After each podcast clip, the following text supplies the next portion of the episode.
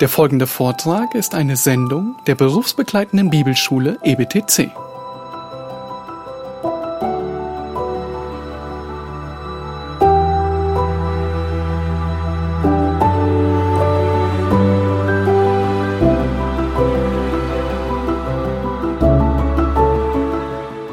Eines Tages verlor ein Mann mit großen Schulden und Verpflichtungen seine Arbeitsstelle.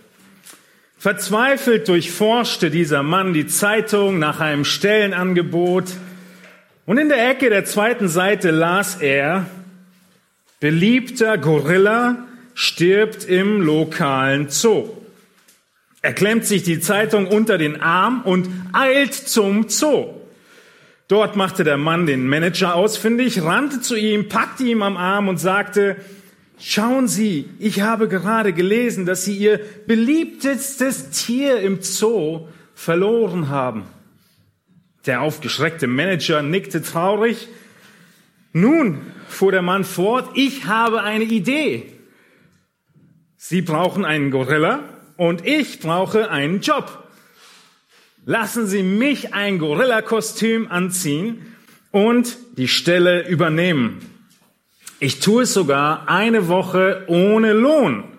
Wenn es klappt, habe ich einen Job und Sie den Gorilla.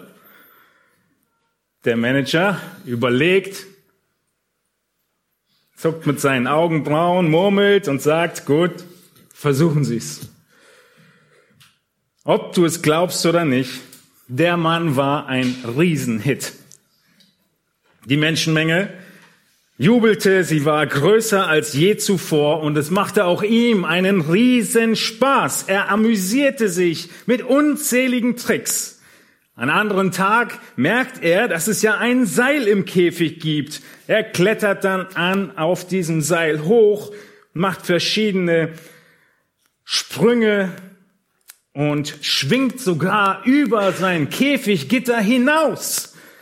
Die Leute jubeln, werfen Popcorn und freuen sich. Nun, der Gorilla will immer mehr. Er merkt, wie sehr die Leute jubeln und am nächsten Tag denkt er sich, ich werde noch waghalsiger. Er öffnet seine Käfigtür und schwingt sich so weit, dass er bis über den Löwenkäfig kommt. Der Löwe, er brüllt und springt in seine Richtung, völlig wild. Und die Zuschauer sind absolut außer sich und begeistert vor Aufregung. Nun, der Gorilla hat dies als seinen Lieblingstrick herausgefunden und ihn immer und immer wieder getan. So oft, dass irgendwann das Seil müde wurde und anfing zu reißen.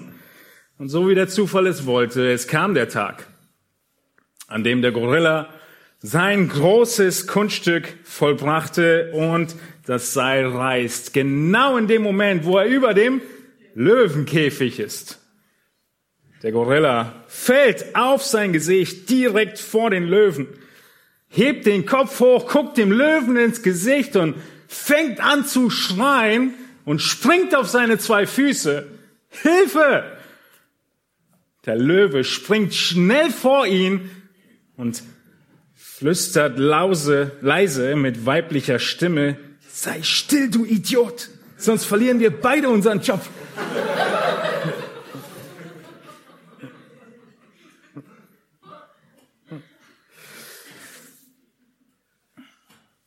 Wir Menschen unterscheiden uns nicht so sehr von den Leuten im Löwen- und Gorilla-Kostüm. Auch wir verkleiden uns geistig und emotional und verhindern dadurch, dass man erkennt, wer wir wirklich sind. Einige von uns verkleiden sich schon so lange, dass sie sich außerhalb der Verkleidung sogar schon unwohl fühlen würden. Sie fangen an, sogar den erfundenen Charakter mit anzunehmen und meinen schon genau das zu werden, was sie eigentlich sich nur verkleidet haben. Nun, diese einleitende Illustration kommt von Bunny Wilson und Sie schreibt dies in ihrem Buch Befreit durch Unterordnung und führt dann fort, als ich das erste Mal mein Kostüm öffnete und im Licht des Wortes Gottes stand, um herauszufinden, wer ich wirklich war, fühlte ich mich sehr unbehaglich. Dann begriff ich, dass Gott mir etwas von sich selbst geben sollte, was ich tragen sollte und fand Matthäus 11, 28, kommt her zu mir alle, die ihr mühselig und beladen seid, so will ich euch erquicken. Nehmt auf euch mein Joch und lernt von mir, denn ich bin sanftmütig und von Herzen demütig, so werdet ihr Ruhe finden für eure Seelen, denn mein Joch ist sanft und meine Last ist leicht. Die Autorin fährt fort, wie frei, wie wahrhaft befreit sind wir, wenn wir unser Leben auf Gottes Art leben. Es wäre vielleicht anders, wenn wir nur hin und wieder mit dem Thema Unterordnung zu tun hätten. Aber es gibt wenige Zeitpunkte während des Tages, an denen wir nicht herausgefordert sind, uns gerne zu beugen oder uns Gottes Wort unterzuordnen. Es geschieht fast in jedem Bereich unseres Lebens. Wir sind in einer Serie zum Thema der Ehe als Gemeinde und haben in dieser Serie uns schon verschiedene Aspekte angeschaut. Wir haben angefangen mit dem Gottesdienst, der Ehe als Gottesdienst und haben festgestellt, wir müssen, wenn wir über Ehe nachdenken, Gott einbeziehen. Warum? Weil er tatsächlich dieses erschaffen hat die Ehe gemacht hat, einen Plan hat für die Ehe. Dann haben wir in zwei weiteren Predigten uns als nächstes die Ehe angeschaut als Mittel Gottes für unsere Christusähnlichkeit. Wir haben gelernt, dass wir Gnade und das Evangelium einbeziehen müssen, wenn wir über unsere Ehe nachdenken. Und nun schauen wir uns Gottes ausformulierten Plan für die Ehefrau und den Ehemann an. Und sowohl im Kolosserbrief als auch im sehr ähnlichen, gleichzeitig geschriebenen Epheserbrief beschreibt Paulus die Rolle von Mann und Frau. Und Paulus, er beginnt beide Male mit der Rolle der Ehefrau und deshalb beginnen auch wir heute beim detaillierteren Hinschauen auf die Rollen mit der Ehefrau. Die Unterordnung der Christus ehrenden Ehefrau. Nun, in diesem Moment kann man spüren, wie die Singles in diesem Raum darüber nachdenken, abzuschalten, weil das Thema heute nicht für sie sei, und die verheirateten Frauen versuchen, versucht sind, sich zu fragen, warum sie heute nicht doch zu Hause geblieben sind. Die Ehemänner auf der anderen Seite ihre Stifte und Klemmbretter zücken, aufmerksam mitschreiben möchten, um dann heute Abend die Mitschrift der Predigt in die Bibellese ihrer Frau zu platzieren. Aber, ihr Lieben, das Thema Unterordnung betrifft jeden einzelnen Menschen. Jeden. Sowohl die verheirateten Männer wie auch die verheirateten Frauen, als auch die unverheirateten Männer und die unverheirateten Frauen. Die Kinder, die Heranwachsenden. Seid mal ehrlich, wann habt ihr das letzte Mal jemanden sagen hören, er ist ein Mann, der sich gerne unterordnet? Oder sie ist so eine ledige Frau, die sich gerne unterordnet. Nach allgemeiner Ansicht ist das Thema der Unterordnung kein Begriff, der für Männer oder Unverheiratete verwendet wird. Und ironischerweise wissen die meisten von uns nicht, dass er jeden Einzelnen betrifft. Was für Folgen was für Aufforderungen die Schrift hat für jeden Einzelnen. Die biblische Lehre der Frau oder die Rolle der Frau, im Speziellen auch der Ehefrau, Sie wird aus verschiedenen Gründen nicht gerne gesehen und man redet auch nicht gerne darüber. Warum redet man nicht gerne drüber? Weil die sündige Rebellion in jedem einzelnen Menschen sich auflehnt gegenüber jeglicher Autorität. Und zweitens, weil Menschen oft missverstehen, was es genau bedeutet, dass der Mann leiten soll und die Frau sich unterordnen soll. Beispielsweise sind Missverständnisse, dass Menschen denken, die Frau würde dann erniedrigt werden, all die schmutzige Arbeit zu tun. Oder Menschen denken, die Frau, die sich unterordnet, sie wird zu einem, sie wird am Ende ein elendes und unerfülltes Leben führen. Menschen denken auch, dass echte Erfüllung und echtes Glück nur in der Freiheit liegt, alles tun zu können, was man gerade will. Nun, das Thema der Unterordnung werden wir heute auf die Ehefrau zugeschnitten betrachten. Und trotzdem ist, sind all die Prinzipien richtig und relevant und anwendbar auf jeden Bereich unseres Lebens. Worin müssen sich die Kinder unterordnen? Ihren Eltern, ihren Erziehern. Jeder einzelne Mensch lebt unter der Obrigkeit, die die Schrift uns deutlich sagt, wie wir uns unterordnen sollen. Die letzten zwei Jahre haben uns viel in dem Bereich gelernt. Und ich muss sagen, bei vielen Männern hat man gemerkt, wie das Thema ziemlich unterbelichtet ist. Auf der Arbeit hast du dich unterzuordnen. Es gibt eine Ordnung und damit auch eine Unterordnung. Nun heute in dieser Serie der Fokus auf die Ehefrauen mit den Texten aus Kolosser 3,18 und Epheser 5,22. Wir werden uns primär im Kolosserbrief aufhalten. Ein paar Aussagen sind im Epheser ein bisschen ausführlicher. In Kolosser 3,18 schlagt eure Bibeln auf, wenn ihr sie dabei habt. Wir haben heute nicht viele Folien auf der Wand. Ich möchte, dass ihr gut mitlest und die Zusammenhänge miterkennt aus der Schrift heraus, was die Bibel zu sagen hat zu diesem Thema. In Kolosser 3,18 lesen wir die kurze Zusammenfassung, nur ein einziger Satz. Ihr Frauen, ordnet euch euren Männern unter, wie sich's gebührt im Herrn. Oder die Elberfelder Übersetzung sagt, wie sich's ziemt im Herrn. Sehr ähnlich oder fast gleich in Epheser 5, 22, ihr Frauen ordnet euch euren eigenen Männern unter als dem Herrn oder Luther sagt, wie dem Herrn. Wir wollen uns heute zwei Aspekte anschauen in Bezug auf die Unterordnung, nämlich einmal die Bedeutung von Unterordnung und als zweites die Begründung der Unterordnung. Als erstes die Bedeutung von Unterordnung. Was heißt es, was bedeutet es, wenn Paulus sagt, ihr Frauen ordnet euch unter?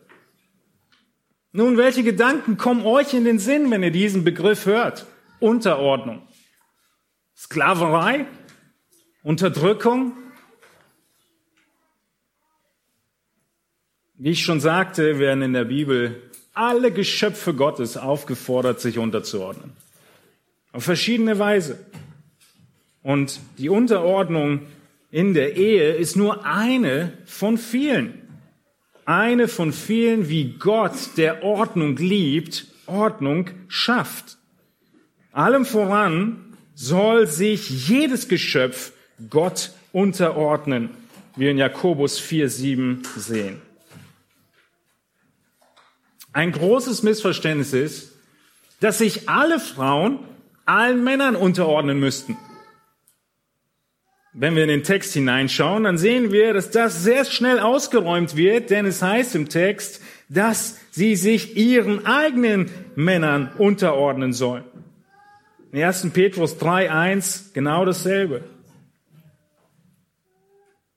Jeder muss Unterordnung lernen. Was bedeutet dieser Begriff? Und der griechische Begriff Unterordnung ist zusammengesetzt aus zwei Worten. So wie im Deutschen auch. Unterordnen. Im Griechischen ist es das Unterstellen oder Unterlegen oder Untersetzen. Dieser Begriff wird am meisten in der griechischen Sprache im Militärkontext benutzt und beschreibt, wie das Heer dem Heerführer untergeordnet ist. Das Heer dem Heerführer. Es sind eine, es ist eine ledigliche Anordnung der Funktion und der Rolle. Wenn wir dieses Wort ein bisschen genauer anschauen, dann merken wir, wie viel Wahrheit nur in diesem einen Vers kommuniziert wird, die wir gar nicht so schnell auf den ersten Blick sehen, aber die nicht von irgendwoher hineingelegt werden in den Text, sondern tatsächlich in dem Wort mit beinhaltet sind. Ich muss euch ein bisschen mit der griechischen Grammatik plagen heute. Wir haben im Deutschen das Aktiv und das Passiv. Das wisst ihr schon. Das Griechische hat noch einen weiteren Modus, nämlich das Medium. Das Medium ist eine aktive Handlung zum eigenen Nutzen. Und hier benutzt Paulus genau diesen Begriff. Er ruft auf, dass die Frauen sich unterordnen zu ihrem Nutzen. Es betont auch, dass sie das selbst tun und niemand es auf sie zwingt. Dieses, diese Form des Mediums. Dieses Unterordnen kann auch unterwerfen übersetzen, aber der Zusammenhang hier macht Unterordnen deutlicher oder klarer. Sie gilt der Ehefrau, nicht dem Ehemann in Bezug auf die Ehe. Sie soll sich selbst unterordnen. Für sich selbst, zu ihrem eigenen Nutzen handelnd. Außerdem steckt in diesem Verb eine Zeitform. Nun, vielleicht habt ihr es schon mal mich sagen hören, die Zeitformen im Griechischen sind nicht so sehr Vergangenheit, Gegenwart und Zukunft, sondern die Zeitformen beschreiben den Aspekt der Handlung, also abgeschlossen, fortwährend oder zukünftig. Und das Präsens im Griechischen ist ein anhaltendes Handeln. Zum Beispiel sind wir immer im Glauben. Der Christ glaubt. Wenn das Verb Glauben im Neuen Testament vorkommt, immer im Präsens, weil es immer ein fortwährender Glaube ist, der ist nie fertig, nie abgeschlossen. Und so ist auch hier die Aufforderung ein, eine anhaltende Aufforderung. Eine anhaltende Aufforderung der Ehefrau.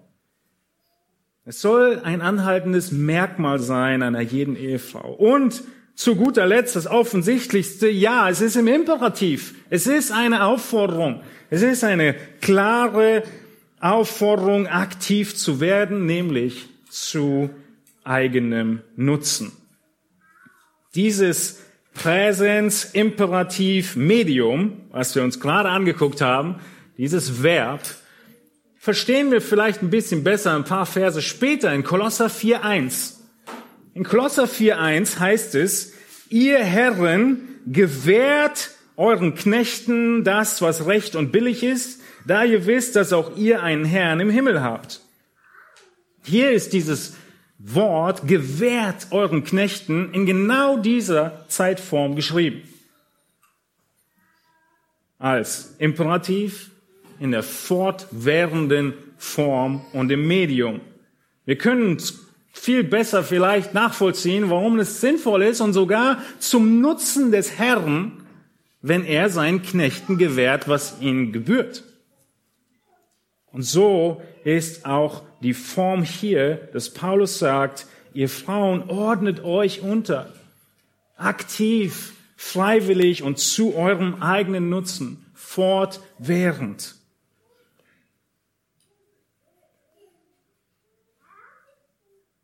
Der Text macht deutlich, es sind eure Männer, jeder eigenen Mann. Epheser 5, 24 hebt es noch hervor. Ja, die Frauen ihren eigenen Männern.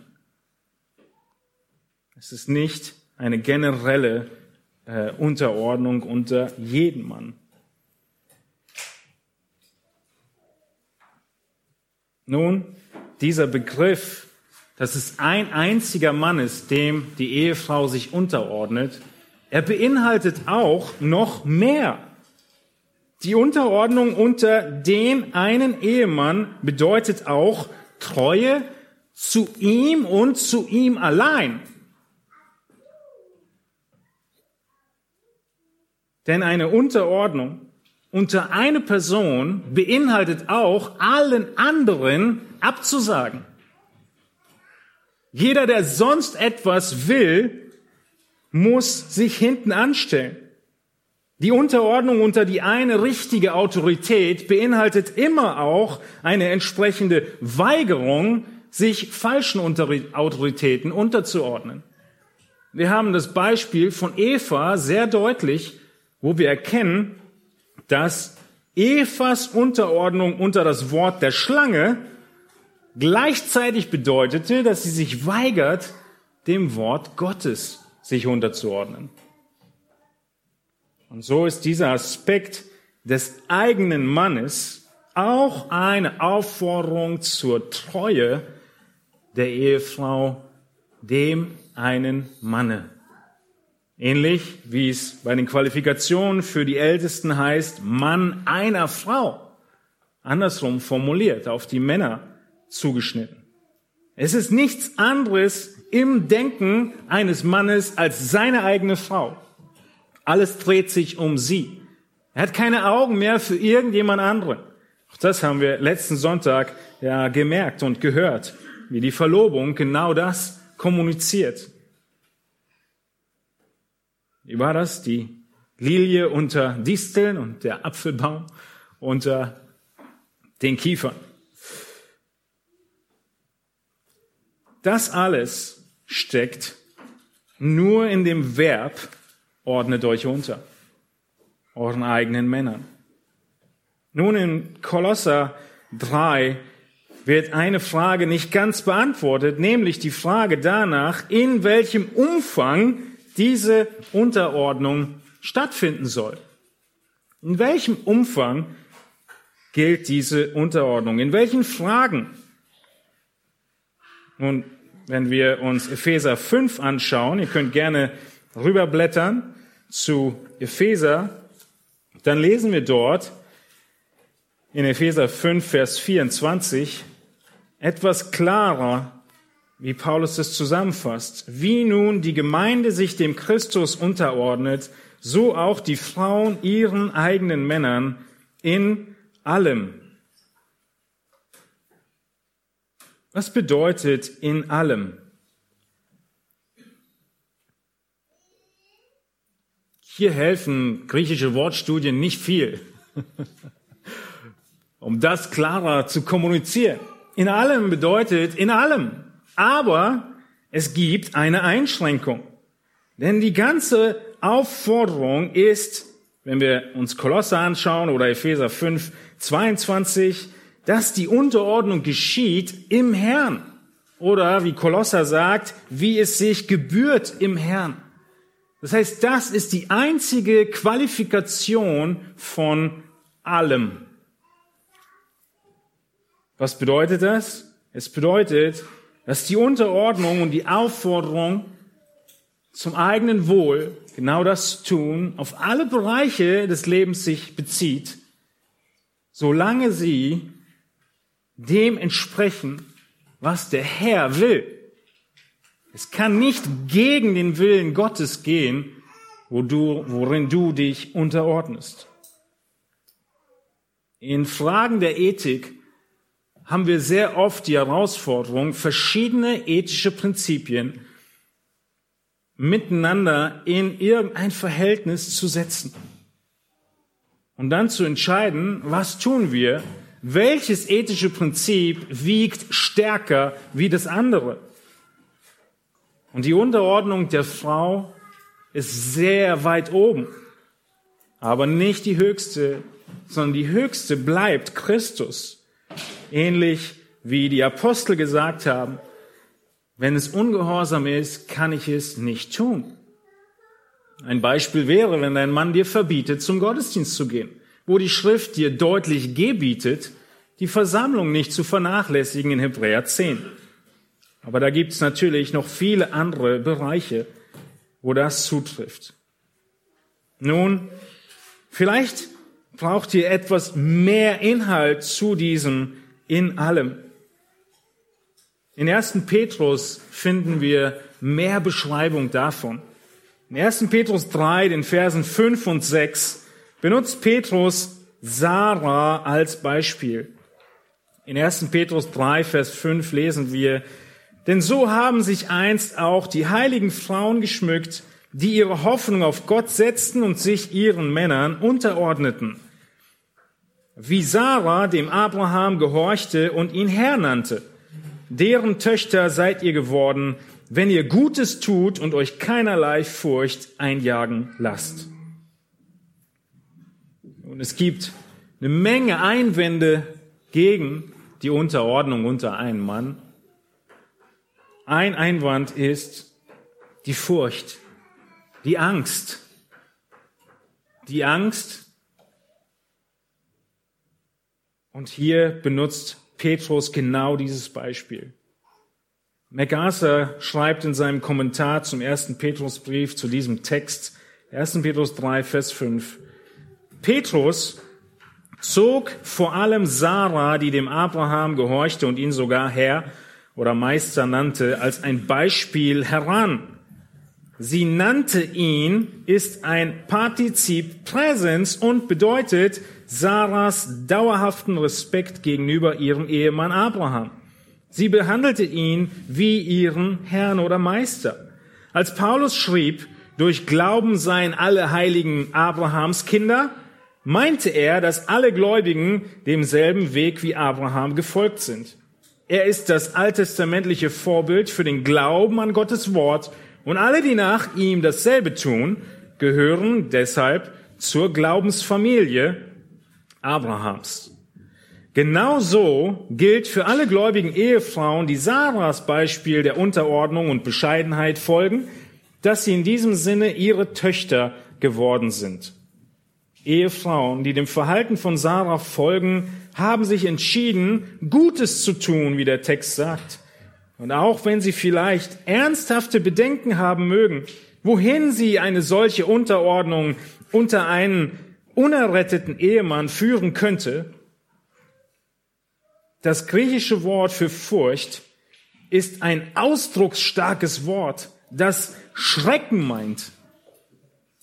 Doch statt sich solcher Ängste zu beugen, können Ehefrauen, die sich treu unterordnen, weil es gut und richtig ist, vom Herrn zur Errettung ihres Ehemannes gebraucht werden.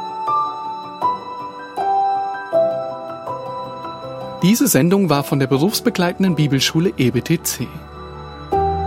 Unser Ziel ist, Jünger fürs Leben zuzurüsten, um der Gemeinde Christi zu dienen. Weitere Beiträge, Bücher und Informationen findest du auf ebtc.org.